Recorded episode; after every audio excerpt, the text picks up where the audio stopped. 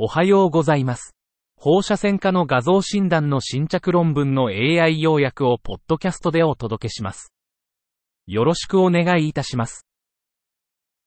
論文タイトル、公共壁外傷を呈する患者における肺結節の偶発的所見、症例報告。An incidental finding of lung nodule in patient presenting with posterior chest wall trauma. A case report.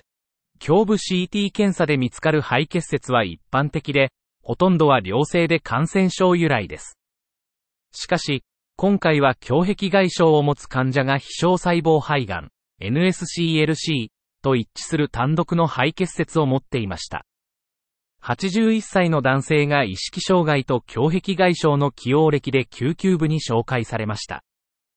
胸部 CT では、低密度の単独肺結節と複数のリンパ節主題が見られ、偶発腫瘍の診断がなされました。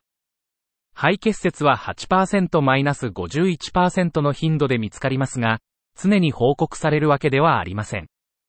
それぞれが臨床的な意義を示し、悪性腫瘍の可能性を示すため、追加の検査と評価が必要です。論文タイトル、孤立したグレード3円以外側側副人体損傷。プロアスリートにおける実際の臨床的影響は何ですか Isolated distal grade 3 lateral collateral ligament injury. What is the real clinical impact in professional athletes? 3級の側副人体損傷は稀で、その管理に関する文献は限られています。MRI 検査により確認された3例のプロサッカー選手の側副人体3級損傷を報告します。3人の選手は MRI 検査後、休息せずに競技活動を再開し、関節安定性に影響はありませんでした。側副人体が膝関節の側方安定化に重要であることを評価しました。